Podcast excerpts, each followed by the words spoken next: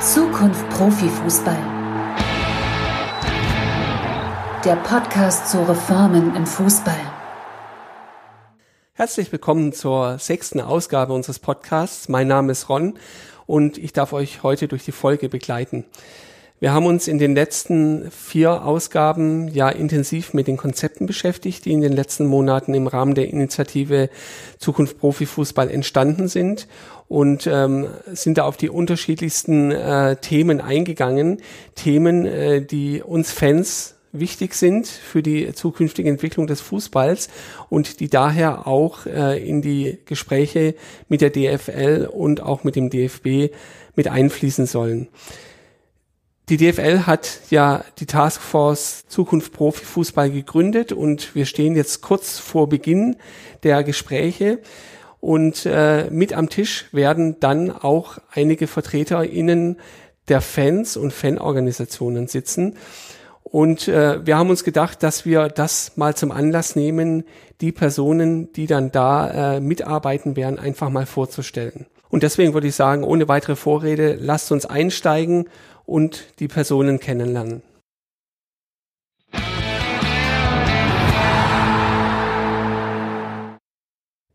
Ja, und dann sind wir auch schon bei der ersten Teilnehmerin an einer der Taskforces. Ähm, hallo Helen. Hallo. Würdest du dich einfach für diejenigen, die dich tatsächlich noch nicht kennen sollten, noch mal kurz vorstellen, bitte? Ja, gerne. Ich bin Helene Breit, ich komme aus Freiburg, bin da auch geboren, ähm, gehe schon seit Kindesbeinen an ähm, zum Sportclub Freiburg und äh, da ist meine Heimat, meine Fußballheimat. Ähm, bin dort in der Supporters School Freiburg organisiert. Das ist eine Interessensgemeinschaft aktiver Fußballfans.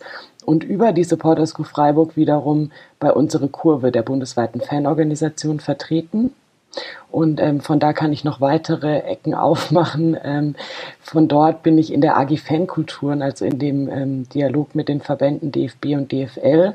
Und für diese wiederum bin ich ähm, in der Taskforce Zukunft Profifußball.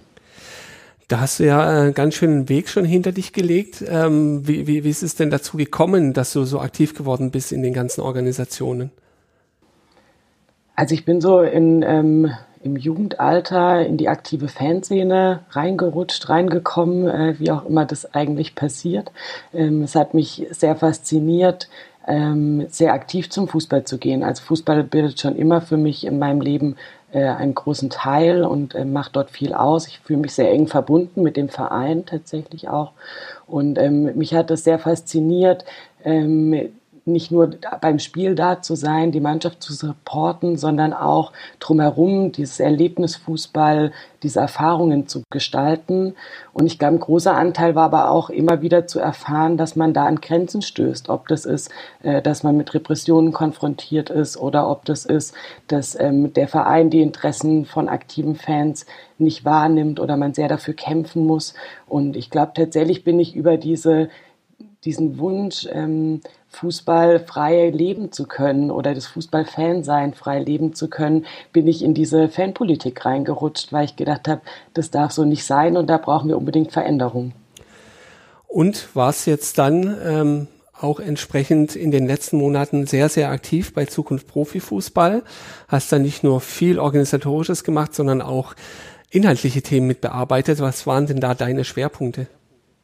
Mein Schwerpunktthema war Fußball als Publikumssport und ich glaube, das passt auch ganz gut zu dem, was ich gerade erzählt habe, was für mich Fußball ausmacht. Ähm, und da haben wir uns sehr intensiv ja damit auseinandergesetzt, wie können wir endlich diesen Widerspruch auflösen, der öffentlich immer wieder dargestellt wird. Auf der einen Seite sind Fans, auf der anderen Seite ist äh, die sportliche Disziplin der Fußball an sich. Und ich habe das mein Leben lang immer als eins begriffen. Und auch tatsächlich nicht nur beim Fußball, sondern auch bei anderen Sportarten, glaube ich, lebt ja Sport immer von dieser Resonanz, davon, dass Menschen begeistert werden durch den Sport und ähm, dass das gemeinsam ein Ereignis ähm, wird, das immer wieder unvergesslich ist. Und mit diesem äh, Schwerpunkt und ja, diesem Ansatz gehst du jetzt auch in die Taskforce rein und wirst da zu den gleichen Themen dann entsprechend mit am Tisch sitzen, nehme ich an. Also ich werde versuchen, natürlich alle Themen ähm, im Blick zu haben und die auch zu vertreten. So verstehe ich meine Rolle, also aufmerksam zu sein, was ähm, Fans, ähm, egal woher sie kommen, was ihre Anliegen sind und diese mitzudenken. Das ist natürlich ein äh, großes Ziel. Ich versuche das bestmöglich zu machen. Aber deswegen haben wir auch den Prozess mit Zukunft Profifußball initiiert. Ähm, ich finde, die Erklärung von unser Fußball steckt einfach ganz klar den Rahmen ab, in dem wir uns als Fans, äh, die wir in der Taskforce sind, zu bewegen haben. Und ähm, jetzt haben wir noch die ganzen Konzepte, die ich natürlich ausführlich gelesen habe und auch noch mal diskutiert habe mit den Menschen, die sie erarbeitet haben. Und da werde ich auch immer wieder rückfragen. Ich würde mich auch total freuen, da Rückmeldungen zu bekommen. Ich weiß, dass die anderen auch total offen dafür sind. Wir wollen das möglichst gut machen und wir, wir vertreten nicht uns selbst, auch wenn wir natürlich persönlich dort berufen sind. Das stimmt. Ähm, ihr habt ja zum Glück eine wirklich sehr gute Grundlage, die ihr da im Gepäck schon mal mit dabei habt. Was ähm, erwartest du denn tatsächlich ganz konkret von diesen Arbeitsgruppen und den Gesprächen, die dann da stattfinden werden? Das ist natürlich eine total schwierige Frage. Ja. Ähm, mein ähm, Wunsch ist und mein dringlicher Wunsch ist, dass es zu Veränderungen kommt im Profifußball und zwar zu grundlegenden. Ähm, das ist ja auch eine Kritik, die wir als aktive Fans nicht erst seit Corona äußern. Da sind sicherlich nochmal neue Punkte dazugekommen. Dinge sind viel stärker aufgefallen. Aber es ist jetzt an der Zeit, dass sich der Fußball verändert und dass es dort einen Richtungswechsel gibt. Und ähm, ja, das ist gleichzeitig auch meine Erwartungen und ich habe trotzdem große Sorge, dass diese Erwartung enttäuscht wird ähm, und ich möchte mir nicht ausmalen, was dann passiert. Ähm, ich mache meine Arbeit schon immer ähm, mit viel Hoffnung, weil ich glaube, sonst macht es keinen Sinn, Fußballfan zu sein. Äh, es macht auch keinen Sinn, in der Fanpolitik unterwegs zu sein, wenn man keine Hoffnung mehr hat, dass es tatsächlich zu Veränderungen kommt. Ähm, aber ich glaube auch, dass es jetzt eine der letzten Chancen ist, ähm, auch für die Vereine die ja in den Verbänden zusammengeschlossen sind, zu zeigen, dass sie wirklich bereit sind, ihre, ihre Selbstkritik auch Taten folgen zu lassen und endlich einen Richtungswechsel im Profifußball einzuleiten. Und dafür werde ich mich sehr stark machen. Jetzt ist es ja so, dass in diesen Arbeitsgruppen ja eine, eine sehr diverse Gruppe von, von Menschen zusammenkommt aus allen möglichen Richtungen. Ähm, glaubst du denn, dass man da einen tragfähigen ähm, Kompromiss, am Ende wird es ja ein Kompromiss sein, ähm, erarbeiten kann, äh, der dann am Ende vielleicht sogar auch äh, die Vereine überzeugt, die das Ganze ja dann, äh, die dem zustimmen müssen und dann der, umsetzen müssen?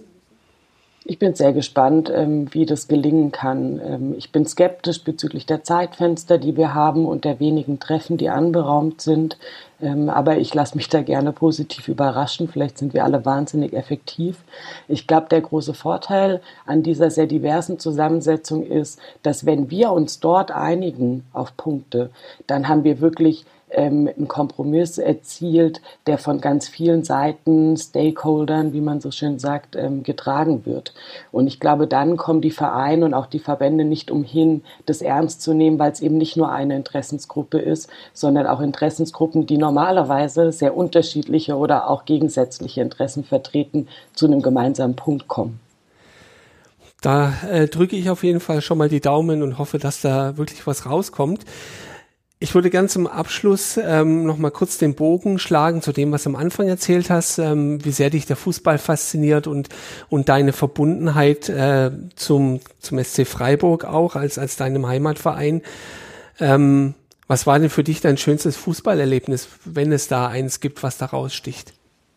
Das ist total schwierig. Also es gibt ähm, sportliche Erlebnisse, also die tatsächlich direkt auf eine Spielsituation bezogen sind. Es gibt ähm, Aufstiege, da erinnere ich mich an unseren Aufstieg in Koblenz, wo wir auf den Platz gehen konnten und es alles völlig unproblematisch war und man sich einfach, also alle zusammen sich freuen konnten. Aber auch Euroleague-Ausflüge und dann aber auch ganz viele Erfahrungen, die wir im sozialen Miteinander haben. Ähm, natürlich auch Konflikte, aber auch, ähm, also ich glaube, die hat man überall immer, wenn viele Menschen zusammentreten, aber auch das Aushandeln davon und gleichzeitig aber auch diese Stärke. Ich glaube, ähm, ein einziges Ereignis total schwierig zu sagen, aber wenn ich auf einer Tribüne stehe und wir lautstark singen und du plötzlich merkst, dass es aufs ganze Stadion übergeht und ähm, du eine Gänsehaut kriegst, weil die Stimmung so kraftvoll ist und du wirklich der Überzeugung bist, dass du damit nochmal das Spiel beeinflussen kannst.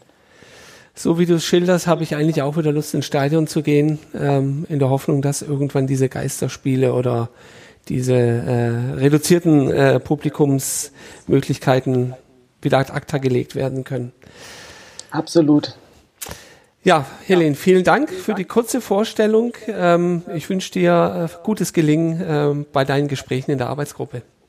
Sehr gerne, vielen Dank. Tschüss. Ciao.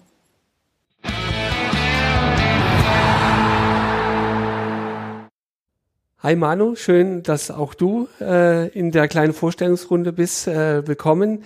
Ähm, stell dich doch einfach unseren Hörern äh, mal kurz vor, bitte. Klar, sehr gerne. Ich bin Manuel, komme aus Freiburg, ähm, dementsprechend auch Fan des Sportclubs hier und schon viele Jahre auch hier Fan, vielfältig in der Fanszene aktiv. Genau. Äh, was hast du so in der äh, Fanszene gemacht bisher?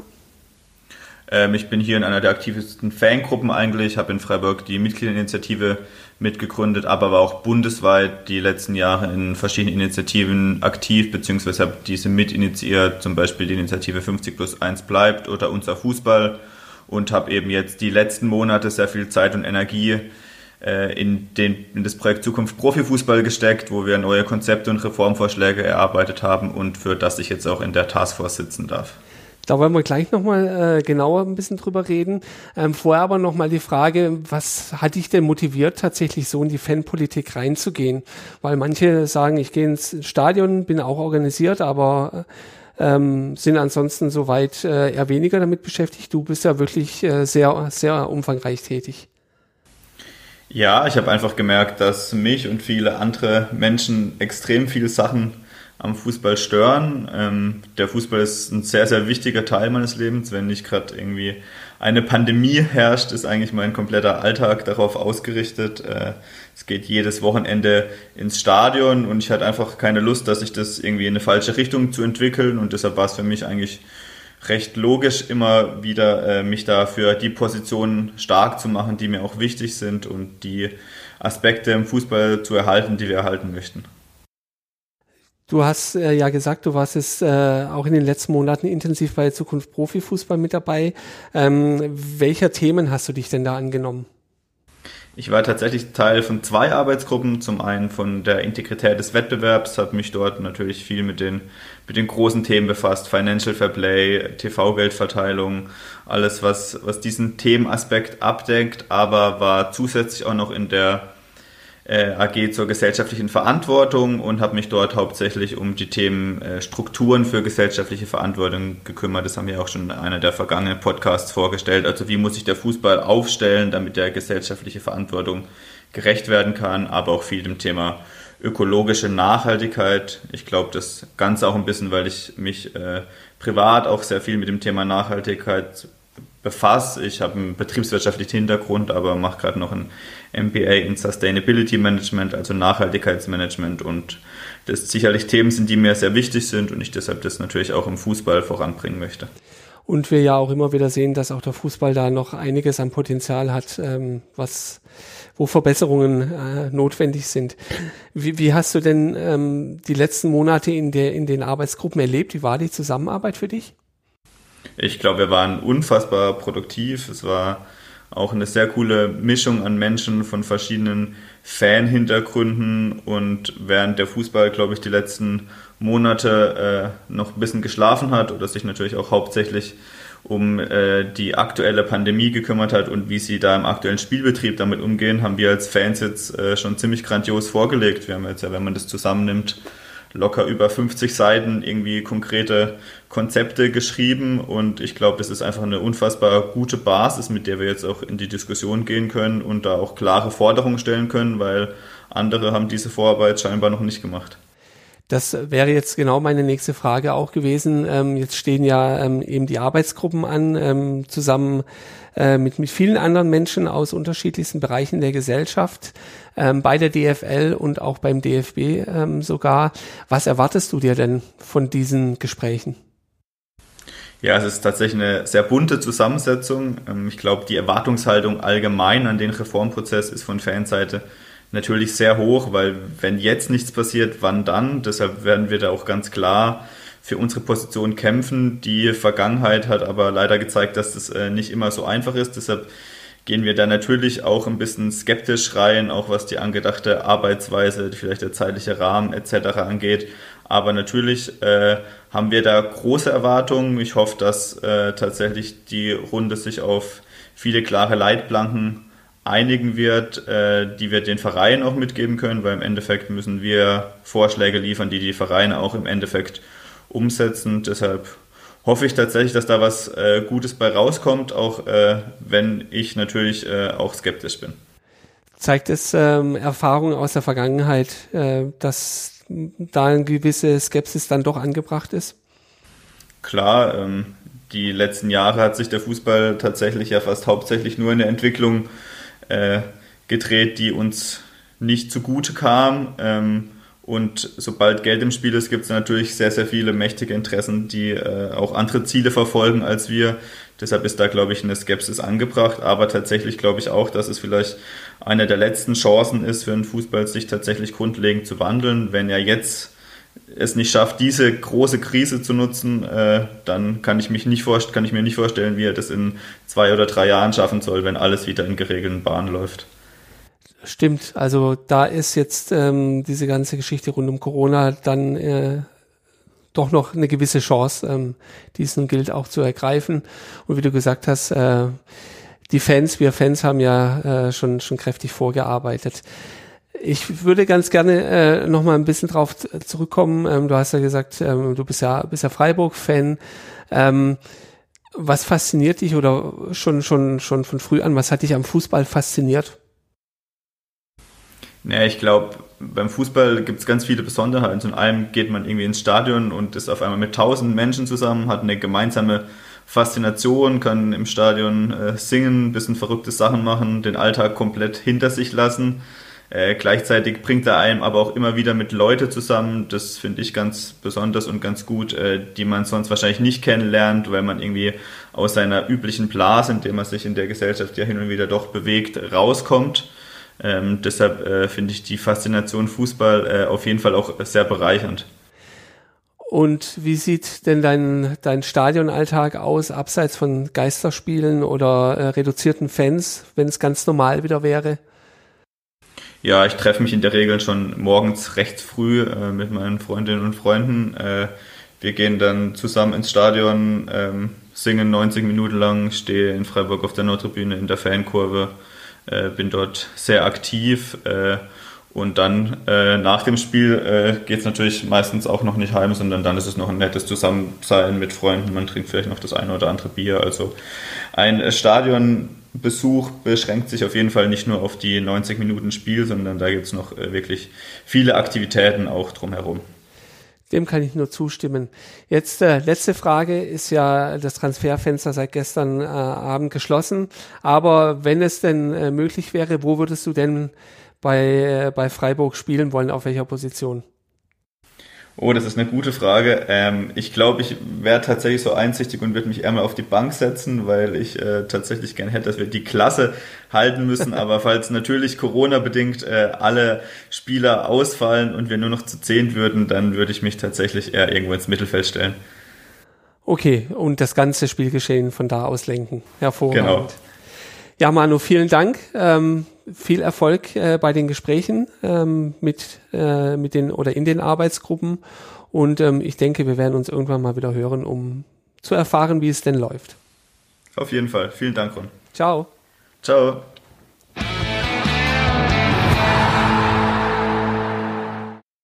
Jetzt freue ich mich mit Ramona sprechen zu können, die nicht nur bei FIN, also Frauen im Fußball, tätig ist, sondern auch in der Arbeitsgruppe Fankulturen mitarbeitet. Hallo Ramona. Hallo Ron. Auch an dich erstmal die Frage ähm, oder die Bitte, dass du dich äh, unseren ZuhörerInnen mal kurz vorstellst. Ja, gerne. Mein Name ist Ramona Steding. Ich bin 42 Jahre alt, komme aus Dortmund und bin auch Fan des hiesigen Beispielvereins ähm, also schon seit vielen Jahren BVB-Fan und äh, bin auch im Stadion regelmäßig, wenn denn Fans im Stadion sein dürfen mal wieder. Ähm, hab eine Dauerkarte seit vielen Jahren, stehe auf der Südtribüne. Ja. Und wie bist du denn dann vom, äh, vom Stadion in Richtung der Fanarbeit gekommen, ähm, der Fanpolitik? Oh, das ging, also ich bin jetzt schon fast 20 Jahre BVB-Fan und ich glaube fast so lange äh, auch schon mit Fanarbeit und Fanpolitik irgendwie beschäftigt. Ähm, weil das Thema mich interessiert. Also Fans, Menschen überhaupt. Ich komme aus einem sozialen Beruf. Ähm, ich habe ein großes Herz für Menschen und mag dieses Ganze drumherum beim Fußball, dass man sich mit vielen anderen Menschen austauschen kann, dass man viele andere Menschen kennenlernt, die man sonst nicht kennt oder kennenlernen würde, weil man halt dieses gemeinsame Thema Fußball hat und ähm, ja, da fängt es an, dann auch darüber nachzudenken, äh, wie sind so die Aufenthaltsbedingungen in, äh, im Stadion, wie geht's uns, wenn wir unterwegs sind, äh, was wollen wir überhaupt, wie können wir unseren Fußball ausleben, wo stoßen wir da an Grenzen? Und was kann man machen, um diese Grenzen vielleicht auch ein bisschen zu überwinden. Und das ähm, hat dann über all die Jahre jetzt darin geendet, dass du eben auch Teil der Taskforce dann sein wirst. Ähm, Hast du, hast du für dich Schwerpunktthemen in deiner bisherigen Arbeit, Dinge, die du dann auch in die Gespräche mit, äh, mit einbringen möchtest? Also das große Thema wird sicherlich sein, wo ich gut anknüpfen kann, ist das Thema der sozialen Verantwortung, äh, der gesellschaftlichen Werte, die der Fußball mit sich bringt, ähm, weil das auch die Themen sind, die mich äh, im Umfeld vom BVB beschäftigen. Ich bin da im Fanrat aktiv. Ich habe mich bei äh, Kein Zwanni für soziale Eintrittspreise eingesetzt. Das sind alles ja die Themen, wo ich glaube ich viel auch beisteuern kann. Ähm der Bedarf ist ja definitiv da. Ähm, was denkst du, wie werden die Gespräche laufen, wenn ihr da jetzt reingeht? Oh, ich hoffe, sie werden ähm, transparent laufen und sie werden auf Augenhöhe stattfinden, denn das ist ja ein sehr divers besetztes Gremium ähm, mit Menschen aus ganz unterschiedlichen ähm, ja, Berufszweigen, aus ganz unterschiedlichen Zusammenhängen und ähm, ich finde es wichtig, dass viele Fanvertreter da sind. Das war so die, die Erwartung, die ich an dieses Gremium hatte ähm, und hoffe, dass wir auch auf der Ebene gut Sichtweisen austauschen können und dass es dann auch zu Ergebnissen mündet, ähm, die wirklich greifbar sind für uns im Stadion. Das ist ja auch eine große Herausforderung, ähm, zu diesen Ergebnissen zu kommen, ähm, weil du hast ja gesagt, die, die, die Runden sind sehr divers besetzt. Dazu kommt auch, ähm, dass es nicht so viel Zeit ist, ähm, die man jetzt da zur Verfügung hat. Ähm, was erwartest du denn da realistischerweise am Ende? Also ich erwarte nicht, dass wir konkrete Ergebnisse haben, die wir direkt ähm, eins zu eins oder die direkt eins zu eins umgesetzt werden. Ich erwarte, dass äh, Sichtweisen ausgetauscht werden, dass man Standpunkte austauscht und dass man aber auch gemeinsam Lösungsansätze formuliert. Und ich gerade die Fans haben ja in der letzten Vergangenheit sehr viele ähm, ja, Konzepte erarbeitet über die äh, über das Zukunft Profifußball, die auch gute Wege aufzeigen und ich hoffe, dass da eine Bereitschaft ist, da auch Inhalte zu übernehmen, zu diskutieren und denen auch eine Chance zu geben. Das äh, ist tatsächlich die große Hoffnung, die wir haben, weil da ja sehr viel Arbeit reingeflossen ist und auch einfach gute gute Gesprächsgrundlagen mindestens entstanden sind. Eigentlich sind es ja konkrete äh, Empfehlungen, die, die, die da ausgesprochen werden. Ähm, wenn wir so ein bisschen ähm, gucken auf, auf das Thema Fußball, du hast ja gesagt, du bist, bist äh, jetzt schon lange äh, Fan des, des BVB. Ähm, was, was hat dich denn zu Fußball gebracht? Oh, das ist, glaube ich, nicht so die ganz typische Fußballvita von, ich bin als Kind schon irgendwie ins Stadion mitgenommen worden. Ich komme aus einer Familie, die ist gar nicht fußballaffin oder auch nicht sportaffin. Und das habe ich mir ein bisschen, glaube ich, selbst erarbeitet auf dem Weg. Ich habe glaube ich, so als prägendes Erlebnis die WM 90 vor Augen, die ich als Jugendliche zusammen mit meinem Vater vom Fernseher geguckt habe als eins der wenigen Sportereignisse, die wir mal zusammen gesehen haben. Und da gab es schon so ein Interesse an dem Spiel selber. Ähm, und auch an diesem gemeinsamen Fußball gucken mit meinem Vater. Das habe ich sehr schön erlebt. Hat dann allerdings noch ein paar Jahre gedauert, bis ich dann selber angefangen habe, Fußball zu spielen. Als junger Erwachsener habe ich mir äh, habe ich in der Frauenfußballmannschaft angefangen zu spielen und bin dann über das selber Spielen und über das Spiel an sich irgendwann dann erst auf die Tribüne und den Verein gekommen. Und das hat dann auch noch mal ein paar Jahre gedauert, aber ja, irgendwann war dann der Schritt vom selber Spielen zum Fan sein und äh, begleiten derjenige, der dann so meinen Lebensweg weiter vorgezeichnet hat. Irgendwann bin ich dann nach Dortmund gezogen, habe meinen Mann kennengelernt und dann hat sich alles äh, ja miteinander verwoben, so dass ich jetzt das Gefühl habe, sehr viel in meinem Leben äh, hat mit Fußball zu tun.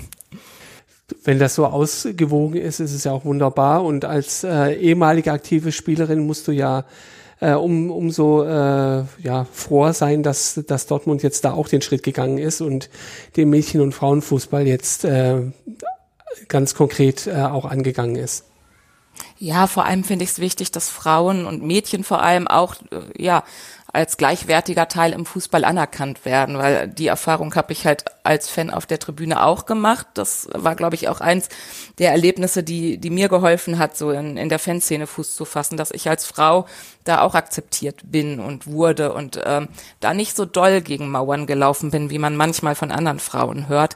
Ähm, und ich wünsche mir einfach, dass das völlig normal ist, dass Frauen und Männer äh, sich im Fußball auf Augenhöhe da begegnen und gemeinsam äh, den Sport machen und anschauen.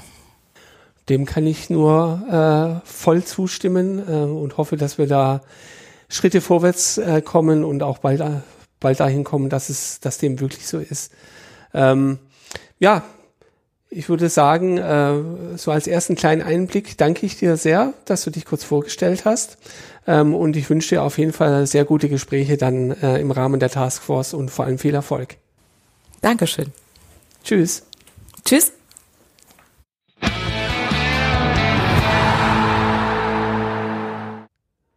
So, und dann darf ich den nächsten in unserer Runde begrüßen. Hallo Oliver. Hallo Ron. Freut mich, ähm, dass auch du äh, kurz mit dabei bist. Ähm, stell dich doch einfach mal vor. Ja, mein Name ist Oliver Manta, ich bin 58 Jahre alt, äh, schon ziemlich lange gehe ich zum Fußball, äh, bin glühender Anhänger des MSV Duisburg, auch wenn es manchmal schwer ist, äh, wohne aber gar nicht mehr im Revier, sondern wohne jetzt im Rhein-Main-Gebiet und bin vom Fangremium des MSV Duisburg und äh, bist über diese Schiene dann auch in die Fanarbeit, in die Fanpolitik mit reingekommen. Ich bin über diese Schiene, wir sind seit äh, kurzem jetzt UK-Mitglied und seit zwei Jahren äh, sind wir in den regelmäßigen Treffen dabei. Sinnigerweise war es ganz beim das erste Treffen ein Heimspiel im Böllenfalltor für mich. Das ist dann natürlich das Beste, ja. ähm, was, was hat dich denn motiviert, dich da zu engagieren grundsätzlich? Erstmal im Verein und dann ähm, später jetzt auch eben auf, auf äh, nationaler Ebene sozusagen? Die Motivation ist einfach, in Gespräch kommt, bei dem anderen gegenüber auszuloten, ähm, was äh, wir denn gerne machen möchten, ihm das darzustellen ähm, und einfach ins Gespräch kommen und zu erfahren, wie die Positionen der anderen sind, um entsprechend vielleicht einwirken zu können und die Fans zu vertreten. Ja, das ist die große Motivation gewesen, weil ich aus meiner Erfahrung heraus äh, festgestellt habe, dass man doch einiges bewegen kann, nicht von heute auf morgen, aber in stetigen Gesprächen. Das stimmt. Und diese Gespräche werden ja jetzt in den nächsten Wochen stattfinden. Ähm, du äh, bist ja nicht bei der DFL äh, wie, wie andere äh, aus, aus der Gruppe, sondern beim DFB. Wo soll es denn darum gehen in, in den Gesprächen, die da geplant sind? Ja, das ist natürlich bei mir eine ganz große Herzblutangelegenheit, weil es da um die wirtschaftliche Stabilität in der dritten Liga geht, äh, die gerade bei meinem Verein, dem MSV Duisburg, ähm, der nicht auf Rosen gebettet ist, der auch von der Stadt her, von den Sponsoren her nicht auf Rosen gebettet ist, vom, in einem sehr harten Umfeld, äh, hart umkämpften Umfeld äh, sich bewegt im Ruhrgebiet. Ähm, ja, die Stabilität der, Wirtschaft, der, dritten Liga, dass so ein Verein überleben kann und nicht immer äh, ja alles auf Handkante genäht ist. Ähm, und ich denke, das ist ganz wichtig, sich da einzubringen, ähm, dass diese Vereine, auch diese Traditionsvereine, eine Chance haben, weiter am Wettbewerb teilzunehmen, weil der Unterschied zwischen zweiter und äh, dritter Liga in äh, ökonomischer Hinsicht ist doch immens. Das, das ist richtig. Ähm, mit, mit welcher Vorbereitung gehst du denn in das Gespräch dann rein? Ähm, ich werde mit, oder ich habe auch schon mit verschiedenen Leuten darüber gesprochen. Wir tauschen uns natürlich, wie ich sagte, das ist nicht nur MSV Duisburg, mit anderen Fans aus, wie es dort gewesen ist. Ich habe aber auch einige Kontakte natürlich zu unserem Verein, wie es dort steht, bereite mich dementsprechend vor, insbesondere dann, wenn wir die entsprechenden Unterlagen bekommen haben. Denn ähm, so wie wir das gehört haben vom DFB, ist diese Taskforce ja äh, zumindest auf ein Jahr lang angesetzt. Das ist also nicht nur eine kurze Taskforce äh, dazu, weil ich denke, die Probleme sind auch äh, vielschichtig. Das, das stimmt. Ähm, und auch äh, wenn es natürlich eine, eine lange äh, lange Phase der Diskussionen dann sein wird, äh, mit, mit welchem Ziel gehst du denn, deinem persönlichen Ziel gehst du denn da in diese Gespräche rein? Mein persönliches Ziel ist es ganz einfach, dass ein Abstieg aus der zweiten Liga, so wie es der MSV ja äh, letztes Jahr hinbekommen hat, ähm, nicht ins Bodenlose einen Verein stürzen lässt, dass man plötzlich auf sechs bis acht Millionen verzichten muss. Und hier geht es nicht um Spielergehälter oder Trainergehälter, hier geht es auch um das gesamte Umfeld. Ähm, viele Leute hängen an dem Verein. Es sind ja auch viele Kosten entstanden, ob Nachwuchszentrum, ob Shop und so weiter, wo man dann immens einsparen muss, diese Gelder äh, damit überhaupt der Spielbetrieb aufrechterhalten werden kann. Und für mich wäre es ein Ausgleich zu haben, dass man nicht plötzlich äh, in ein großes Loch fällt und zwar äh, nicht, dass man ein Jahr überbrücken kann, sondern dass man eventuell sich auch in der dritten Liga regenerieren kann. Denn eins weiß ich ganz genau aus dem eigenen Erleben, die dritte Liga ist eigentlich die spannendste der drei Ligen, wenn es um den Wettbewerb geht. Die, die Erfahrung konnte ich als, als VfBler ja äh, bisher noch nicht machen, aber äh, es hat definitiv auch seine Reize, das, das muss man ganz klar sagen. Ähm, das ist jetzt so deine deine Vorstellung ähm, eines, eines Ziels. Ähm, was denkst du aber realistischerweise, wie werden die Gespräche verlaufen? Äh, die Gespräche werden sicherlich äh, so verlaufen, äh, wie ich sie aus anderen Gesprächen auch schon kenne, dass man uns zuhören wird, dass man das aufnehmen wird, auch wohlwollend zuhören wird, aber letztlich beim äh, Fokus äh, Gelder, äh, ich sage jetzt mal alle Nettigkeiten, ich will nicht sagen Freundschaften aufhören, äh, sondern sich da jeder Verein auch äh, der Nächste ist. Äh, das heißt, hier gibt es eine gewisse Beharrlichkeit, auch ein gewisses Nachfragen, ähm, warum welche so, Themen so oder so gelöst werden sollen, warum es nicht eine andere Möglichkeit gibt, warum man sich nicht auf neue Ideen eventuell einlässt. Ähm, um hier einen besseren Ausgleich zu schaffen.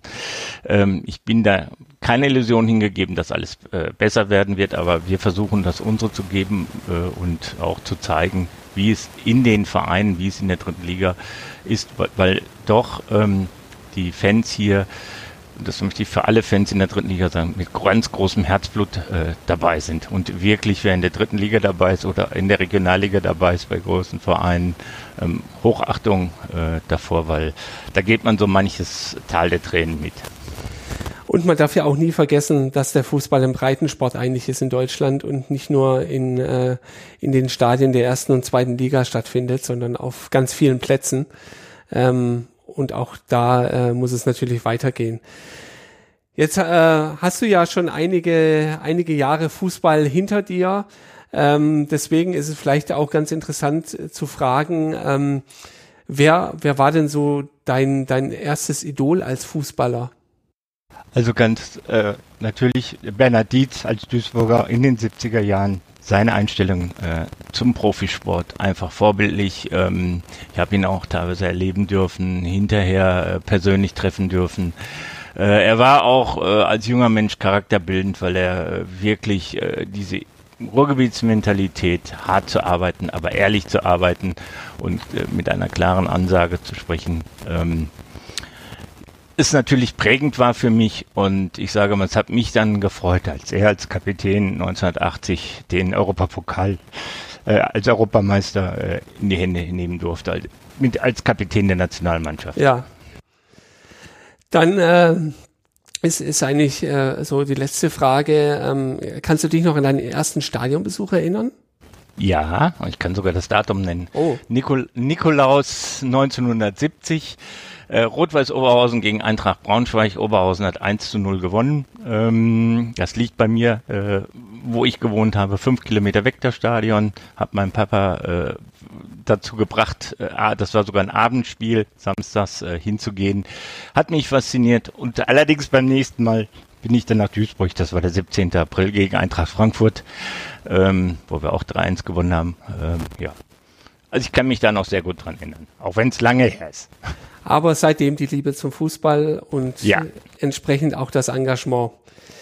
Entsprechend das, genau. Und das muss man vielleicht auch sagen, das, oder möchte ich hier noch betonen, es ist durch die Weltmeisterschaft in Mexiko, wo man Spiele nachts als kleiner Junge nicht verfolgen durfte, also das legendäre Italien-Spiel oder so, Ja, ähm, ist es gekommen, ist es gewachsen und ähm dann bleibt mir nur, äh, mich zu bedanken. Ähm, schön, dass du dich äh, vorgestellt hast und ähm, vor allem jetzt dann erstmal viel Erfolg äh, in den Gesprächen beim DFB. Dankeschön. Dankeschön. Ciao. Ciao.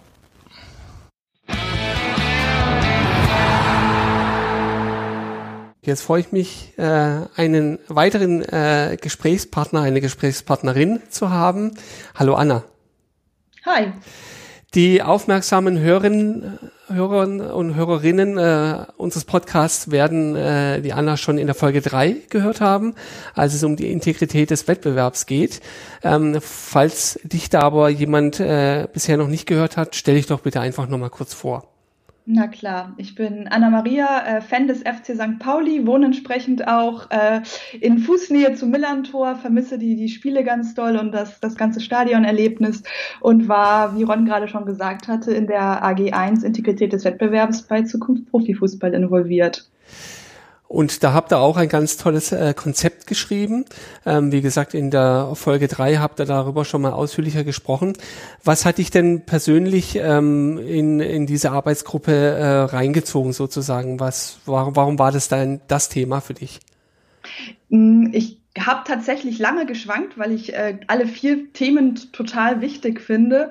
Ähm, ich glaube aber, dass äh, das Thema, wie wird das Geld, das eingenommen wird, verteilt und aber auch, ähm, wie kontrolliert man Zahlungsströme besser, unglaublich wichtig dafür ist, dass wir den Fußball, den wir alle so gerne mögen, auch in 20 Jahren noch so erleben können. Weil ich glaube, wir sehen ja auch in ganz vielen anderen Ländern, in anderen Regionen, in denen Fußball gespielt wird, wo es noch kapitalistischer zugeht, wo noch mehr Investoren, Investorinnen äh, aktiv sind, dass das tatsächlich auch enorme Auswirkungen auf die Fankultur und auf das Stadionerlebnis hat. Und äh, deswegen habe ich dann gesagt, das ist äh, mein Thema in diesem Fall und habe mir dann entsprechend das, habe mich da entsprechend eingebracht. Jetzt werdet ihr ja mit dem Konzept als Grundlage zumindestens ähm, in die Gespräche reingehen ähm, bei der DFL in den Arbeitsgruppen, in der Taskforce. Was erwartest du dir denn persönlich von diesen Gesprächen? Das ist, glaube ich, so ein bisschen die, die, die, das Schwanken zwischen der absoluten Optimistin und der Realistin. Die absolute Optimistin würde jetzt sagen, äh, ich freue mich darauf, dass wir unsere Vorschläge da einbringen können, dass die Vorschläge entsprechend äh, gerne auch kontrovers, aber dann im Endeffekt in unserem Sinne ähm, diskutiert und dann auch entschieden werden und dann entsprechend den 36 Profivereinen vorgelegt werden, die sagen, ja, das ist super klasse, das ist genau der Weg, den, den Fußball, äh, den Fußball voranzutreiben und dass das alles total total äh, super durchgeht. Das ist die Optimistin. Ich glaube, die Realistin oder die, ja, die Realistin würde eher sagen, ähm, ich glaube, das werden schon schwierige Gespräche, weil es ja durchaus auch ähm, verschiedene Interessenslagen ganz einfach in der Runde gibt. Äh, ich glaube trotz alledem, dass äh, dass ich mich darauf aktuell eher noch freue, weil es zumindest die Möglichkeit ist, das einzubringen. Das soll aber auf gar keinen Fall bedeuten, dass ich da nicht durchaus auch skeptisch äh, betrachten werde, wie, wie wir dann wirklich zusammenarbeiten und wie dann die Ergebnisse, die wir jetzt auch vorgelegt haben, dann tatsächlich in den Prozess einfließen können. Zumal es ja auch so ist, dass diese Arbeitsgruppen ja sehr äh, unterschiedlich besetzt sind mit, mit Menschen aus den unterschiedlichsten gesellschaftlichen Bereichen und Hintergründen ähm, und es natürlich auch schon eine Herausforderung ist, ähm, sich da überhaupt erstmal auf etwas was zu einigen, dann was, was dann in den weiteren Prozess reingehen kann. Absolut. Und ich glaube dann auch, dass das einfach die, die Vielzahl der Themen, denen wir uns da beschäftigen werden und die Vielzahl der Leute, was dann ja auch Vielzahl von Perspektiven und Vielzahl von Redebeiträgen in solchen Runden normalerweise bedeutet, dass das durchaus äh, herausfordernd wird. Deswegen bin ich auch sehr gespannt, wie das tatsächlich ähm, auf Prozessseite von der DFL so begleitet werden wird, dass da wir dann auch wirklich zu guten Ergebnissen kommen, wo wir dann auch aus, aus Fansicht sagen können, ja, das hat sich gelohnt, unsere Zeit da rein zu investieren und dass wir da entsprechend auch äh, dann einfach gute Ergebnisse vorlegen, weil darum geht es im Endeffekt dann ja wirklich, dass wir da konkrete Maßnahmen, Ergebnisse haben, ähm, die, mit denen wir weiterarbeiten können. Wenn es äh, ein freier Wunsch wäre, was wäre denn das Ergebnis, mit dem du am zufriedensten wärst für dich? Ich glaube, wenn wir sozusagen die vier Arbeitsgruppenpapiere nehmen und die einfach eins zu eins alle umsetzen, dann haben wir, glaube ich, einen riesengroßen Schritt geschafft. Ja. Wie gesagt, das ist eher, das ist eher die Optimistin in mir. Ja. Ich ähm, ich glaube, dass es eine Vielzahl von Themen gibt, die, die super wichtig sind. Ich glaube, ich würde da hervorheben wollen, einmal das Thema gesellschaftliche Verantwortung. Ähm, wir nehmen das, finde ich, gerade auf, ähm, als die Informationen der Steuerdurchsuchungen bei der beim DFB ähm, rausgekommen Richtig. sind, die also die, die Neuigkeiten, was ja dann auch schon wieder so einen Zusammenhang zum Thema gesellschaftliche Verantwortung hat. Ich weiß, dass es Durchsuchungen sind und noch nichts wirklich, also noch niemand dafür verurteilt ist, aber es ist ja trotzdem schon wieder ähm, spannend, dass das herauskommt. Ich glaube, das ist ein großes Themengebiet. Wie positioniert man sich als Fußball in der Gesellschaft, in der man ist? Wie übernimmt man Verantwortung ähm, für die eigenen MitarbeiterInnen, ähm, aber eben auch darüber hinaus, ähm, wie, welche Kooperationen geht man ein? Wie sehen die Zahlungsströme aus, wenn man irgendwelche externen PartnerInnen hat? Ähm, und ich glaube, das zweite große Thema ist tatsächlich, sich anzugucken, wie man, wie man den Wettbewerb weiterhin spannend, gestalt, spannend gestaltet. Und ich glaube einfach, dass das Thema Geld da eigentlich ganz Triviales ist, ähm, in dem, wie wir mit den gemeinsamen Einnahmen umgehen und wie wir die entsprechend auch unter den Vereinen und Clubs verteilen, sodass wir da einfach einen spannenden Wettbewerb und auch einen integren Wettbewerb am Ende des Tages retten und haben. Genau, und ähm, damit auch so ein bisschen ja die Faszination für den Sport äh, aufrechterhalten oder vielleicht auch neu neu entfachen kann, ähm, weil das ist ja schon beobachtbar, dass es da äh, gerade ja ein bisschen bisschen bergab geht, zumindest von dem, was ich da so mitbekomme von den unterschiedlichsten Fankreisen. Was fasziniert dich denn am Fußball? Warum warum Fußball? Ich habe, also ich glaube, das ist natürlich eine, eine, eine, eine Frage, auf die es viele, viele Antworten gibt. Ähm, ich glaube einmal die, die historische Antwort wäre, ich äh, habe im kleinen Alter von, ich glaube, so zwei, drei Jahren von Freunden meiner Eltern ähm, ein St. Pauli-Trikot bekommen. Die haben also das mit dem frühkindlichen Prägen sehr gut hinbekommen und seitdem gab es auch keinen anderen Verein für mich mehr. Ähm, habe dann auch selbst Fußball gespielt tatsächlich in meiner Jugend und habe einfach den, den Sport auch gerne ausgeübt, gerne gemacht.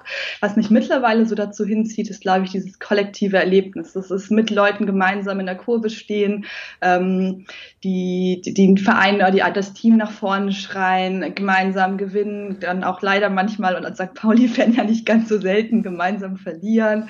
Ähm, einfach dieses, dieses kollektive Erfahren, wo man mit ganz vielen Menschen was zusammen erlebt, was, glaube ich, einen unglaublich großen Wert hat. Das ist so, was mich am Fußball fasziniert.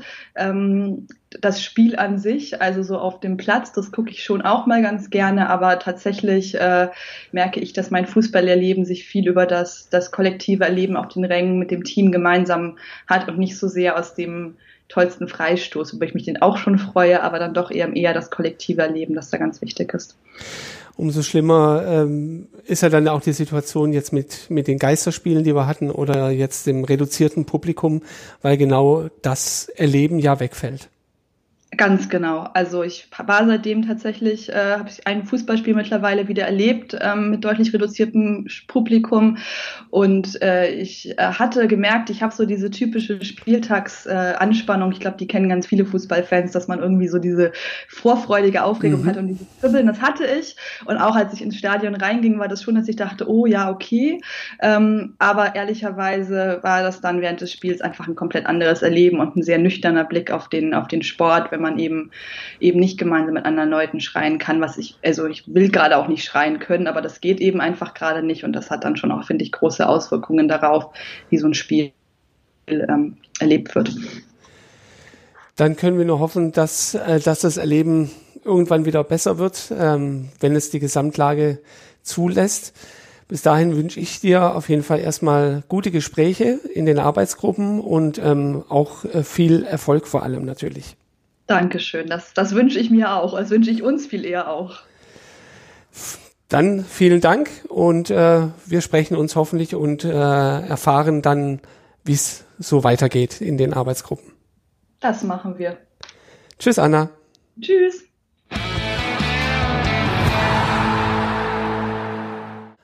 Und weiter geht's in der Vorstellungrunde. Jetzt spreche ich mit Christian. Hallo Christian.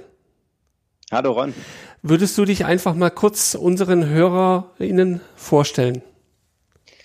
Sehr gerne. Ich bin Christian Schmidt, bin ähm, von Beruf Sozialpädagoge und ähm, über diese Schiene Teamleiter bei der Fanbetreuung des VfB Stuttgart.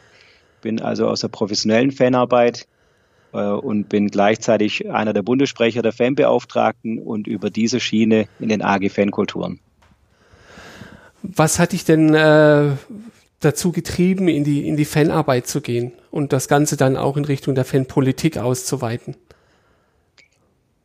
Ähm, ja, eigentlich ist es so gewesen, dass der Verein mich angefragt hat. Ich war schon von klein auf VfB-Fan, auch regelmäßig im Stadion und ähm, auch bei vielen Spielen auswärts äh, international dabei.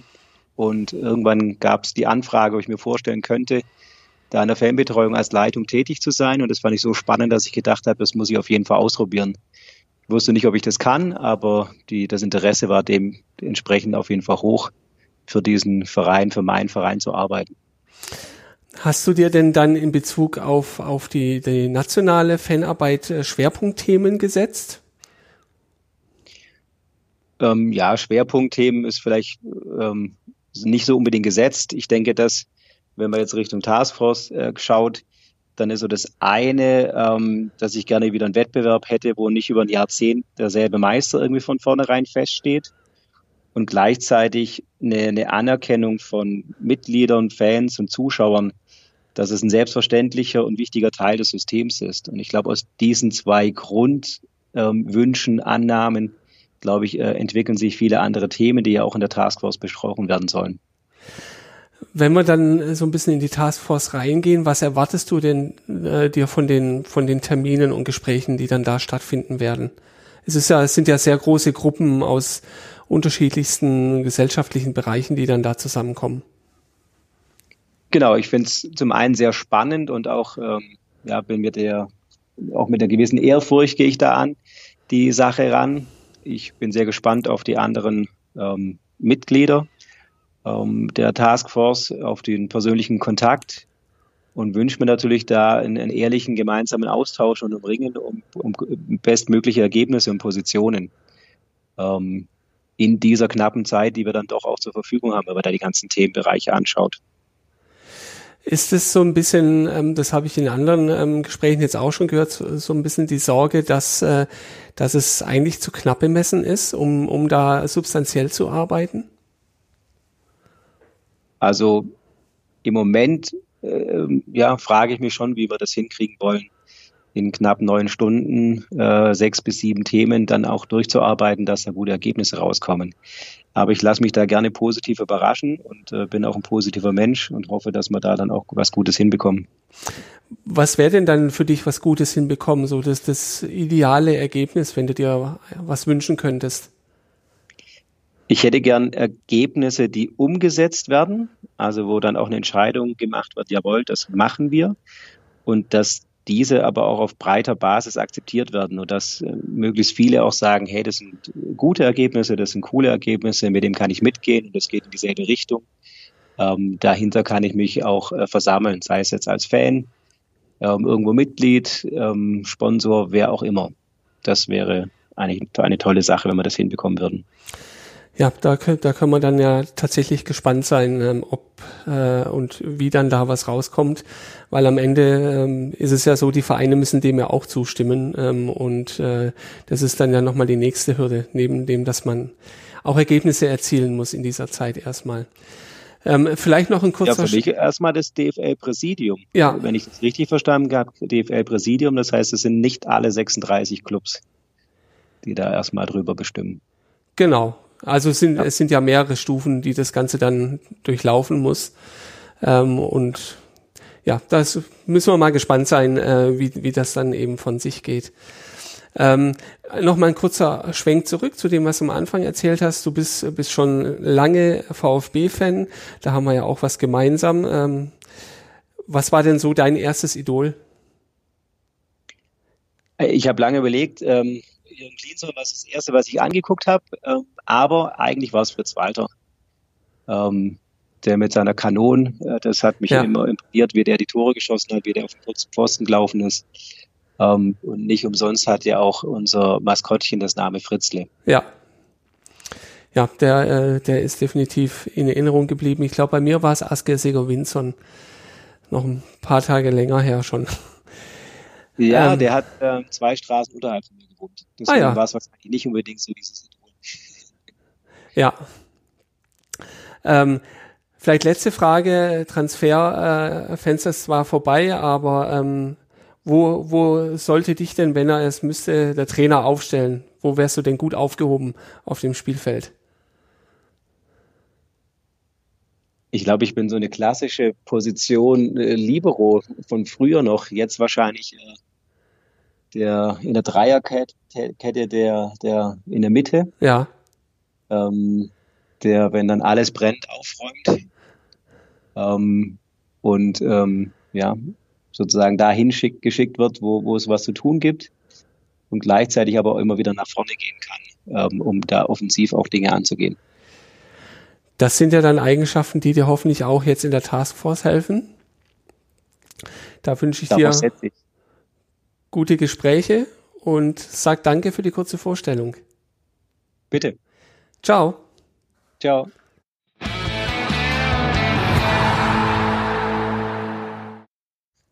Hallo Steffi, schön, dass du dabei bist. Ähm, freut mich, heute mit dir sprechen zu können. Hallo Ron, freut mich auch sehr. Würdest du dich doch äh, bitte einfach mal kurz vorstellen, damit unsere HörerInnen einen äh, Eindruck von dir bekommen und wissen, wer du bist? Sehr gerne. Ich bin die Steffi Dilber, ich komme aus München, bin seit 31 Jahren Löwenfan, bin jetzt 44 Jahre alt, genau, bin seit 31 Jahren Fan von 1860 München ähm, bin auch da ja seit über zehn Jahren, 13 Jahren mittlerweile engagiert in den verschiedensten Bereichen, war eben Mitglied in einer ultraorientierten Gruppierung ein paar Jahre lang, war Mitglied bei Pro 1860, war da auch im Vorstand oder bin da immer noch Mitglied, bin bei den Freunden des 60er Stadions aktiv, mache da so Führungen eben über die Geschichte des Vereins in erster Linie. Hab auch ähm, vor zwei, nee, letztes Jahr habe ich ein Buch herausgebracht, die Fußballfibel 1860 München ähm, weil mich die Geschichte des Vereins einfach sehr interessiert und ich dazu die Möglichkeit hatte. Ich war bei den Löwenfans gegen Rechts lange Jahre engagiert, ja, und interessiere mich generell für Themen rund um Fußball, auch was 60, was über 60 hinausgeht. War zum Beispiel dann auch bei Football Supporters Europe eine Zeit lang auch im Vorstand ähm, engagiert, eben bei BAF im BAF-Netzwerk bin ich noch mit dabei und eben auch beim Netzwerk Frauen im Fußball, was ich eine ganz tolle Institution oder ja, ganz tolles Netzwerk finde. Und über dieses Netzwerk Frauen im Fußball bin ich dann eben auch zur Taskforce DF, äh, wirtschaftliche Stabilität DFB gekommen. Das ist ja eine sehr beeindruckende Vita, die du, die du da aufzählen kannst. Was hat dich denn dazu getrieben, vom einfachen Fußballschauen tatsächlich so aktiv zu werden? Das sind, das geht, denke ich mal, so schrittweise im Grunde genommen. Ich bin damals eben, als ich zurückgekommen bin, nach, München 2007, nach einem einjährigen Ausflug, zufällig einfach eben habe ich ein paar Leute kennengelernt, die in so einer Gruppierung waren, einer ultraorientierten Gruppierung und das hat mir unheimlich viel Spaß gemacht, Fahnen malen, Choreos basteln und da mitzureden und einfach mehr mitzubekommen, was so, ja, Fanthemen eben anbelangt, da ein bisschen mitzuquatschen, mitzuwirken. Bei uns bei 60 ging es mir natürlich auch darum, die Vereinsstrukturen ähm, da ein bisschen Ordnung reinzubringen, den Verein weiterzuentwickeln. Das haben wir dann eben auch glücklicherweise alle geschafft, eben die, die Satzung zu verbessern, zu demokratisieren, dass da ein bisschen in Bewegung kommt. Ähm, ja, das hat mich einfach sehr interessiert und dann einfach auch gesehen, dass es tatsächlich Möglichkeiten gibt, sich einzubringen und ein bisschen wo mitzuwursteln und ähm, dass da auch Positives verändert werden kann. Und je, je mehr du merkst, dass da was tatsächlich auch vorangeht, desto mehr motiviert es dich dann auch weiterzumachen natürlich. Das stimmt. Und äh, vom, vom Lokalen wurde es dann national oder sogar ja international, wenn man so will. Also genau. die Kreise weitergespannt dann. Ganz genau richtig, eben über die Löwenfans gegen Rechts, die eben auch bei BAF Mitglied sind. Ähm, da habe ich dann eben Kontakte zu anderen antifaschistischen Fans in Deutschland gefunden und, und tolle Leute kennengelernt. Eben ein bisschen über den Tellerrand hinaus dann geblickt, wie geht's in anderen Vereinen, was haben die gemacht. Das ist natürlich dann auch so in Informationen, Wissen weitergeben, Info Erfahrungen weitergeben, was klappt wo, was läuft wo, was können wir vielleicht auch übernehmen oder nicht und wo kann man sich gegenseitig unterstützen. Das waren wirklich sehr tolle Erfahrungen auch und sehr, sehr bereichernd bereichernd. Jetzt bist du ja, ähm, du hast es schon erwähnt, ähm, nicht in der DFL Taskforce, sondern äh, beim DFB in der Taskforce mhm. ähm, mit dem mit dem Schwerpunkt der wirtschaftlichen Stabilität. Ähm, mit welchen Ideen ähm, gehst du denn äh, in die Gespräche rein? Was ist dir denn wichtig? Ja, das ist eine ganz spannende Sache. Erstmal bin ich da auch gespannt, was da ähm, auf uns zukommt. Der Oliver ist ja noch mit dabei. Ja. Ich finde es erstens mal ganz toll, dass da überhaupt eben auch Vertre äh, Fanvertreter, Vertreterinnen eingeladen worden sind und berücksichtigt worden sind in dieser Taskforce. Ähm, das war ja in der Vergangenheit nicht immer der Fall. Ähm, bisher ist noch relativ wenig vom DFB-Seite kommuniziert worden. Wir hatten ein Gespräch mit dem ähm, Fanbeauftragten des DFB, der uns ein bisschen über die Hintergründe auch aufgeklärt hat, dass es eben nicht nur um die wirtschaftliche Stabilität der dritten Liga geht, sondern auch um Themen eben wie Nachhaltigkeit, ähm, die sportliche Weiterentwicklung der dritten Liga, die mir natürlich auch ein, ähm, Anliegen ist, da wir momentan in der dritten Liga spielen. Also natürlich hoffe ich, dass wir sehr bald in die zweite Liga aufsteigen, aber schauen wir mal. Aber auch eben, es ist ja auch ganz egal, es geht ja nicht nur um meinen Verein, es geht ja generell um, um diese, diese Schnittstelle dritte Liga, die ja seit Jahren eigentlich eben, wo man einfach merkt, es läuft nicht so, wie es laufen sollte. Es ist für viele Vereine sehr schwierig, entweder da aufzusteigen und da dann mitzuhalten aufgrund der vielen ähm, Voraussetzungen, die da verlangt werden, sei es jetzt in Stadionhinsicht, finanzieller Hinsicht. Ähm, viele Vereine, die dann da eben auch scheitern ähm, an der dritten Liga, weil sie einfach sich das nicht leisten können. Andere Vereine, die dann absteigen wiederum und dann durchgereicht werden. Das ist einfach sehr schade, weil dadurch meines Erachtens ein bisschen das sportliche, ähm, der sportliche Wettbewerb hinten runterfällt und die wirtschaftlichen Komponenten ähm, schwerer werden ähm, oder schwerer wiegen wichtiger werden. Und das, das wäre mir schon ein Anliegen, dass da ein bisschen mehr Gerechtigkeit einfach auch herrscht. Also dass da alle Vereine in Deutschland, also möglichst alle Vereine oder viele Vereine in Deutschland die Möglichkeit überhaupt haben, daran auch teilzunehmen, in der dritten Liga auch langfristig zu bestehen und dass dann gerechter Wettbewerb auch herrschen kann. Nicht nur, wenn eben entsprechende zahlungskräftige Sponsoren, Investoren etc. vorhanden sind, sondern dass da das Sportliche ein bisschen mehr in den Vordergrund rückt wieder. Und was würdest du dir vorstellen, jetzt bevor die Gespräche angefangen haben, die ja auch über einen längeren Zeitraum gehen werden? Mhm. Ähm, was ist so jetzt deine Vorstellung, was am Ende rauskommen wird? Tja, das ist immer ganz schwierig zu sagen. Also so der Zeitplan ist schon, dass das eben jetzt, ich glaube, eben über zwei Jahre so ein bisschen angelegt ist. Ähm, in zwei Jahren ist wohl der, die Vorgabe vom DFB, dass da dann ein, ein Konzept stehen soll, wie es weitergeht. Also es ist längerfristig geplant oder mittelfristig ähm, geplant, aber über mehrere Monate hinweg. Was dann tatsächlich rauskommt, ist immer schwer zu sagen. Also so, wir sind ja natürlich ähm, jetzt nicht unbedingt mit hohen Erwartungen, die wir da reingehen. Ähm, das hat einfach die Vergangenheit gezeigt, dass da relativ schwerfällig Veränderungen häufig ähm, stattfinden, aber ich würde mir schon wünschen, dass da wirklich was rauskommt, dass da wirklich ein fairer Wettbewerb, dass da eine Lösung gefunden wird für die Aufstiegsmodalitäten von den Regionalligern eben in die dritte Liga. Ähm, ja, die einfach gerechter sind, wo dann auch die meisten Verbände und Vereine auch damit zufrieden sind und weiterleben können. Ähm, ich denke, dass da wirklich grundlegend sich einiges ändern muss, damit das auch klappt. Ähm, die, ja, also es ist, das ist, das sind sicherlich, es wird an vielen Hebeln ähm, gearbeitet werden müssen und es wird sicherlich, für, es sind sehr viele verschiedene Interesse, die, äh, Interessen, die da eine Rolle spielen, eben auch Spieler, Vertreter, Spieler, die haben wiederum andere Interessen ähm, als manche Vereine und als auch die Fans. Und also es wird, es wird schwer werden. Also ich glaube, es wird, wird wirklich sehr schwer werden, da gemeinsame ähm, eine gemeinsame Lösung zu finden, wie es weitergehen kann. Aber ich bin zuversichtlich und hoffe, dass da dass da was gefunden wird. Ich bin schon gespannt auf den ganzen Input, der von allen Seiten kommt. Bin gespannt auf die ähm, ja, wie offen die ähm, gerade die Vertreter des e DFB sind. Ich kann jetzt wirklich nur von Vertretern reden, weil ich tatsächlich die einzige Frau bin, die in mhm. diese Taskforce berufen worden ist. Also, ähm, ja. bin, da, bin, da, bin wirklich sehr gespannt, auch wie offen ähm, das dann Ganze dann ähm, gestaltet wird, dass dann nicht von vornherein irgendwelche vielleicht ähm, neuen innovativen Lösungsansätze unterbunden werden, sondern dass da auch wirklich weitergedacht werden kann, dass auch geschaut wird, wie läuft es in, in, anderen Ligen, ähm, in anderen Ländern, ähm, wie ist es da nach der ersten, zweiten Liga. Also ich denke, dass da muss man wirklich sehr, sehr flexibel denken, innovativ, sehr weit denken um da zu einem guten Ansatz zu kommen. Also da, ich denke, es müssen grundlegende, grundlegende Sachen geändert werden, ähm, damit das auch wirklich klappt. Da, da hilft es nicht nur, ein paar Schrauben zu verstellen, meiner Meinung nach. Ähm, klingt auf jeden Fall sehr, sehr spannend. Ähm, ich hoffe doch, dass wir das in gewissen Abständen auch hier im Podcast ähm, und äh, über die Zukunft Profifußballinitiative äh, weiter begleiten können, um da so ein bisschen auch dabei zu bleiben ähm, und ja, mitzuerleben, wie denn die Gespräche laufen und wie der Prozess so funktioniert. Das finde ich klasse und eben, wir sind ja auch, wir sind jetzt nicht nur als persönliche Menschen da drinnen oder als, als einzelne Menschen, die da mitwursteln, sondern eben quasi auch als eine Art Fanvertreterin sind wir ja und eben auch deswegen auch sehr gerne offen für alle, alle Vorschläge, allen, allen Input, alle, alles Feedback, Rückmeldungen.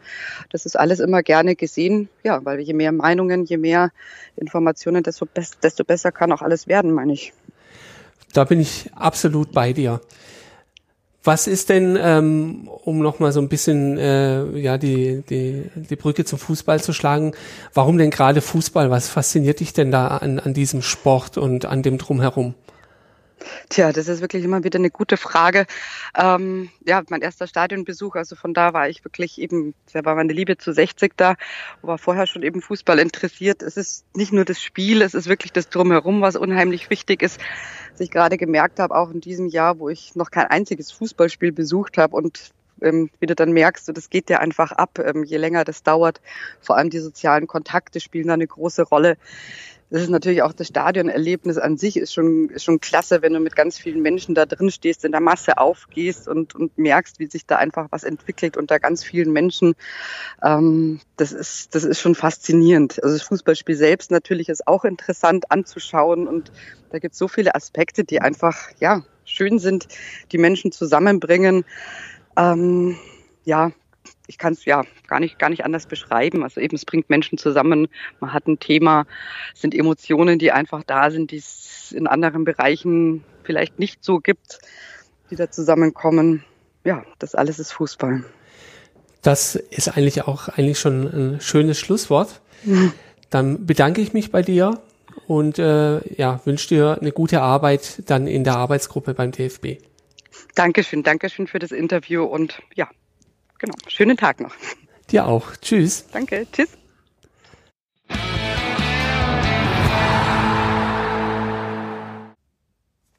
Und ein weiteres Gespräch, das ich jetzt führen darf. Äh, ich habe am Mikrofon den Janni. Hallo. Hallo, schöne Grüße aus Dortmund. Auch ähm, dich wollen wir ein bisschen äh, genauer kennenlernen und darüber sprechen, was du äh, gemacht hast in den letzten Monaten äh, in Bezug auf die Taskforce, aber auch was geplant ist. Würde dich aber äh, zuerst mal bitten, dich einfach kurz vorzustellen. Ja, moin. Äh, ich bin Jan-Henrik Rossecki, Spitzname Janni aus Dortmund. Äh, Im September 84 geboren in Ostwestfalen. Äh, 1989 BVB-Fan geworden. Äh, als kleiner Junge das Pokalfinale geguckt und mich in die, in die Mannschaft mit den gelben Trikots verliebt. Äh, ja, dann sehr früh in die aktive Fanszene gekommen. Äh, und dort auch immer noch aktiv, so seit ungefähr 20 Jahren oder ein bisschen mehr als 20 Jahren mache ich das jetzt. Äh, habe dort auch alle Höhen und Tiefen mitgemacht, äh, aktiv, war zwischendurch äh, ein paar Jahre in Südamerika, dort, habe dort gelebt, ähm, bin aber dann 2012 ähm, zurück nach Westfalen und seitdem in Dortmund am Borsigplatz wohnhaft. Ich hoffe, das reicht als Kurzvorstellung. Absolut, also direkt im Herzen quasi, wo das äh, äh, gelb-blaue Schwarz schlä äh, Herz schlägt. Schwarz-Gelb bitte. Schwarz-Gelb, so rum, ja. Blau wird hier geschlagen. Richtig. nee, alles gut. Ähm, wie, wie, wie bist du denn ähm, von dem aktiven Fan-Dasein dann dazu gekommen, dass du dich äh, noch mehr um Fanbelange kümmern möchtest? Naja, das war schon, das war eigentlich schon immer so. Also auch als, als damals so die erste Bewegung, ähm, die so in, in meine Zeit fiel, war so die Pro 1530 Bewegung. Da war ich dann schon ein bisschen aktiv. Bei 1212 mhm. war ich sehr aktiv. Ähm, also so bei, diese, diese Bewegung fand ich immer, fand ich immer total sinnvoll, sich, sich dafür einsetzen, einzusetzen, für diese übergeordneten, nicht nur im eigenen äh, Saft äh, gerierenden Themen. Ähm, und ja, genau, und deswegen kam dann irgendwann unser Fußball. Äh, dort habe ich mich dann auch einigermaßen engagiert im Rahmen der Möglichkeiten. Ja, und äh, jetzt bin ich gespannt, was, was, äh, wie sich der Fußball verändern wird, weil dass er sich verändern muss, hat, glaube ich, mittlerweile sogar der Letzte verstanden. Und ja, ich bin gespannt, äh, was da passiert. Da gibt es ja verschiedene Möglichkeiten, ganz viele Interessensvertreter zerren da, ähm, die Funktionäre, die es am Ende entscheiden werden, äh, in irgendeine Richtung. Da gibt es genug Leute, die nach rechts, ich, ich sage jetzt immer nach, nach rechts zerren am Arm, damit 50 plus 1 fällt und äh, das Kapital in den Markt geflutet äh, werden kann, weil an Kapital mangelt es gerade vielen und es gibt eben Leute, die sagen, nee, ähm, wir müssen erstmal die Kultur wieder hinkriegen und am Ende wird das dann eben auch dazu führen, dass wir eine auf eine solide ökonomische Basis kommen. Also das sind ja gerade so die, die beiden Extrempunkte. Ähm, mhm. Das wird jetzt ein, ein schon ein sehr richtungsweisender Wettbewerb in den nächsten, in den nächsten Monaten, der da geführt wird. Da hast du absolut recht. Ähm, bevor wir noch einen Blick in die nächsten Wochen oder Monate wagen, ähm, was waren so deine Schwerpunkte? Ist es gerade dieses Thema, was, was, den, was den Wettbewerb angeht? Genau, also mein Hauptthema ist Integrität des Wettbewerbs. Ähm, das ist ja ein, ein sehr großes Thema. Also das Thema ist, wie gehen wir mit, äh, mit Unternehmen um, die eine Mehrfachbeteiligung oder an, an vielen Fußballunternehmungen beteiligt sind, national und international. Da gibt es ja die äh, kreuzsympathische Citigroup, ähm, dann gibt es einen ganz, ganz, ganz äh, tollen, politisch korrekten äh, Konzern aus Österreich und mhm. wir haben natürlich auch hier in Deutschland ein Unternehmen mit VW, was beim FC Bayern im Aufsichtsrat sitzt, was ähm, eine hundertprozentige Tochter in der Bundesliga rumkicken hat. Ähm, das sind alles so Dinge, wo man sich natürlich fragt, okay, in welche Richtung gehen, sind wir da in den letzten Jahren gegangen? Ist das die richtige Richtung? Müssen wir vielleicht umdrehen? Und natürlich auch, inwiefern hat äh, die Verteilung der Gelder, ähm, also dass die Verteilung der Gelder einen großen Impact auf den Sport hat, das wird Gott sei Dank mittlerweile nicht mehr diskutiert. Äh, da kommen dann natürlich manche Extrembeispiele und sagen, ja, Hamburg und Gelsenkirchen haben höheren Etat als XY und haben es trotzdem nicht geschafft. Mhm. Sind ja manchmal äh, angeführt, aber dennoch, ähm, dass es eine Korrelation zwischen Kapitaleinsatz und sportlichem Erfolg gibt, der wird mittlerweile Gott sei Dank nicht mehr bestritten. Die Frage ist am Ende, ähm, wenn wir erkannt haben, dass es ein europaweites Problem ist, ob wir uns dann eingraben und sagen, okay, dann warten wir mal, bis die UEFA uns irgendeine Lösung präsentiert oder die ECA, oder ob wir sagen, nee, lass uns wenigstens in Deutschland progressiv sein und irgendwie rangehen an die Probleme und versuchen wenigstens das Beste für, für, den, für den deutschen Fußball zu machen. Da bin ich sehr gespannt, äh, in welche Richtung es gehen wird. Äh, und da hoffe ich natürlich, dass wir zumindest in Deutschland mal anfangen, ähm, den Weg in die richtige Richtung einzuschlagen, weil ich glaube, das, was wir in den letzten zehn Jahren gemacht haben, ist nicht die richtige Richtung für den Fußball gewesen. Da bin ich absolut dabei. Ähm, du hast es ja schon gesagt, ähm, die Gespräche werden, werden nicht zu einfach werden, weil es einfach viele Interessen gibt und natürlich manche Forderung geradezu revolutionär erscheinen mag. Ähm, wenn du jetzt äh, so sagen würdest, in Bezug auf das, was am Ende rauskommt, was, was wäre denn dein, dein Wunsch und was wäre aber vielleicht auch eher die Realität, äh, mit der du rechnest? Meinst du jetzt die Taskforce oder meinst du die, äh, in der Taskforce jetzt erstmal? Na, die Taskforce, also da muss man, glaube ich, die Erwartungshaltung tatsächlich ein bisschen runterschrauben. Die Taskforce kann ja nichts entscheiden. Ja. Die Taskforce kann Impulse geben, am Ende entscheiden die Verbände. Ähm, da wird die DFL entscheiden und da wird mit Sicherheit auch der DFB so manches entscheiden. So, so ganz kompetenzlos ist er dann leider doch nicht. Die Sportgerichtsbarkeit unterliegt ihm ja zum Beispiel. Das ist ja auch irgendwie noch ein äh, etwas, was immer noch gärt. Ähm, und das nicht nur in der aktiven Fanszene, sondern auch, auch weit darüber hinaus. Mhm. Ähm, also das Einzige, was die Taskforce machen kann, ist Handlungsempfehlungen geben. Und wenn, äh, wenn die Taskforce äh, Handlungsempfehlung X sagt, können immer noch äh, die 36 Funktionäre sagen, was für ein Quatsch machen wir nicht. Ja. Ähm, also deswegen muss man das halt zweiteilen. Also ich, ich glaube, die, die Taskforce, also das Ringen um ein gutes Ergebnis, um eine gute Handlungsempfehlung an die DFL, an die 36 äh, Vereine, das ist das eine, aber das andere ist dann noch, was umgesetzt wird. Richtig, Und, genau. Ja, genau. durch, durch diesen Prozess, den es dann äh, durchläuft, äh, ja, da wird, wird nochmal ordentlich gefiltert werden, wahrscheinlich. Hoffen wir, dass möglichst viel durchkommt. Im Sinne der Fans. Das, das, hoffen wir erstmal, dass möglichst gute Handlungsempfehlungen kommen. Das ja, ist erstmal jetzt, jetzt, jetzt, jetzt äh, eine, eine schon eine harte Aufgabe. Ist ja nicht so, äh, dass der Fankongress da abgehalten wird, sondern das ist ja schon ähm, ein, ein, ein Ring mit vielen Leuten, die, die nicht unbedingt unsere Sozial Sozialisation haben und daraus ihre, ihre Lehren draus gezogen haben, ja. um es mal so zu formulieren. Also die Leute, die eher als aus einer Unternehmensberatungsperspektive auf den Fußball gucken, sind etwas anders sozialisiert worden und haben da dann ihre Essenzen draus gezogen. Und äh, das wird schon auch so ein kleiner Clash of Cultures und das wird natürlich sehr spannend und vor allem äh, wird das meiste ja wahrscheinlich digital stattfinden, was natürlich für so eine Diskussionskultur auch wieder noch ein besonderes Element ist, ähm, da, ja, das, das wird schon eine spannende Angelegenheit. Das sorgt halt alles dafür, äh, dass jetzt, äh, also in der Taskforce wird keine Revolution stattfinden. Aber dass der Fußball eine mindestens eine Re-Evolution braucht, vielleicht sogar, mhm. ähm, das liegt, glaube ich, auf der Hand.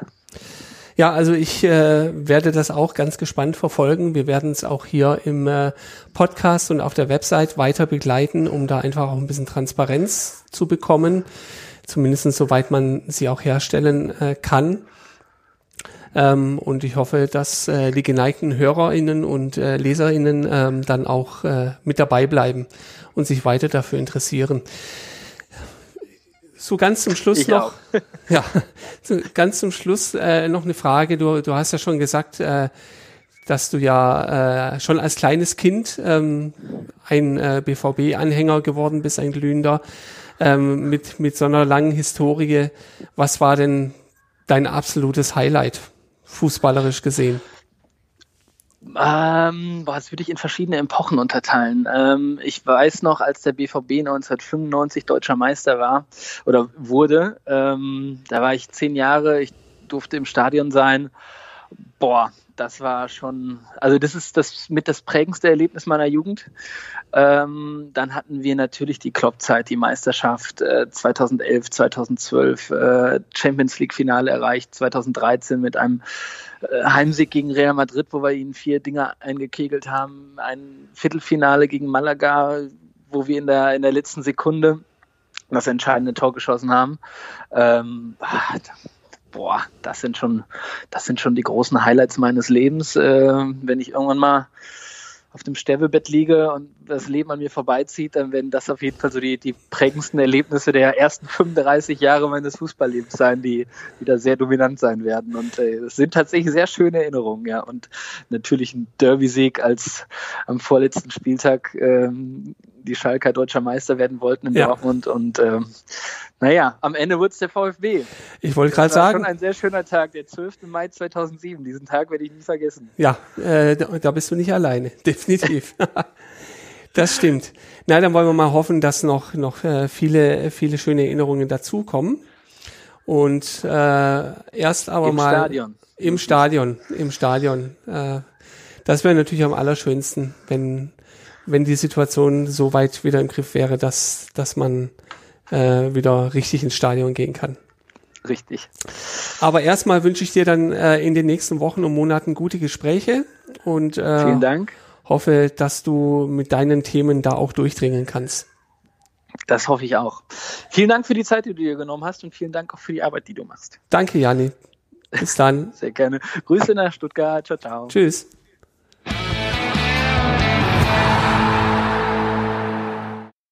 Ja, das waren die Gespräche, die ich äh, führen durfte. Ich hoffe, ihr habt nun einen besseren Eindruck von diesen wunderbaren Menschen, die eben in der Taskforce äh, mit am Tisch sitzen werden und die Dinge besprechen, äh, die uns eben wichtig sind. Wie ich es teilweise schon in den Gesprächen äh, erwähnt habe, werden wir diesen Prozess, äh, soweit es möglich ist, auch weiter begleiten. Das heißt, wir werden hier im Podcast äh, immer mal wieder Themen aufgreifen, die zur Sprache kommen, äh, über den Fortschritt sprechen, werden aber auch auf der Website ähm, einen neuen Bereich einrichten, ähm, wo dann die TeilnehmerInnen äh, auch äh, kurz berichten können, ähm, wie die Gespräche denn so laufen, ähm, wo es vorwärts geht, wo es vielleicht auch hakt. Alles natürlich so weit, äh, wie es möglich ist ähm, und die Vertraulichkeit im Rahmen dieser Zusammenkünfte zulässt. Wäre also toll, wenn ihr uns auch weiterhin folgt. Schaut auf unsere Website und falls ihr es nicht getan habt, lest auch gerne nochmal unsere Konzepte durch. Ähm, da sind viele, viele ganz tolle Ansätze drin, ähm, die unserer Meinung nach äh, dazu angetan sind, die Zukunft des Profifußballs wieder in eine deutlich bessere Richtung zu lenken. Ansonsten bis zur nächsten Folge und alles Gute. Ciao.